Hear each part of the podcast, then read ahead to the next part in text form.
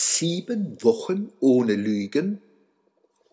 Man nennt es Sprachregelung. Dahinter steht die Einsicht, dass man einen Sachverhalt in unterschiedliche sprachliche Gewänder kleiden kann, um Denken und Fühlen zu beeinflussen. Ein Beispiel ist jenes Glas, von dem man ebenso sagen kann, es ist halb voll, wie es ist halb leer politisch-mediale Informatoren, die eine Variante benutzen, bleiben gerne bei ihrer Sprachregelung, auch wenn das Glas längst leer oder zerschellt ist.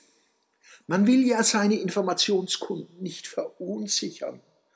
So praktizieren Parteien, Regierungen, Oppositionen, Gewerkschaften, Konzerne, Kirchen, Medien, Werbung und viele mehr Sprachregelungen, um Geist und Gemüt von Konsumenten und Konsumentinnen, Lesern und Leserinnen, Hörern und Hörerinnen, Gehorchern und Gehorcherinnen, Tätern und Täterinnen, Unterlassern und Unterlasserinnen, Wählern und Wählerinnen nur zu deren Besten zu gestalten. Betreutes Denken.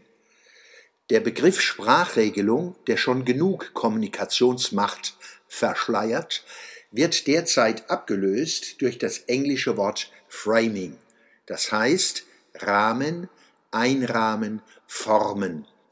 Framing ist umfassender und geschmeidiger als das Wort Sprachregelung und weniger verständlich. Genau deshalb breitet es sich jetzt aus. Mächtige Kommunikatoren setzen Wort- und Deutungsrahmen, um Themen zu dominieren und jene auszugrenzen, die sich ihrem Rahmen nicht beugen. Rahmen lässt uns eher an ein Innen als ein Außen denken. Tatsächlich schließt aber ein Rahmen, zum Beispiel ein Bilderrahmen, viel mehr aus als ein. Wer Framing analysieren will, muss deshalb auch besonders darauf achten, was nicht mitgeteilt wird. Einst fragte der Kabarettist Werner Fink, habe ich mich unklar genug ausgedrückt? Wohlgemerkt, er stellte diese Frage in der Nazizeit. Monatelang war in Mannheim von zwölf Jugendlichen aus Nordafrika die Rede oft verbunden mit dem Fachbegriff unbegleitete minderjährige Ausländer, kurz UMA. Die mischten mit ihren kriminellen Attacken die Stadt so auf, dass OB Dr. Kurz Ende 2017 Hilfe suchte beim Innenminister in Stuttgart. Beobachter, die am Aktionsmuster der Bande erkennen, dass es sich nicht um Flüchtlinge, sondern um Aggressoren handelt, werden mit Hetze überzogen.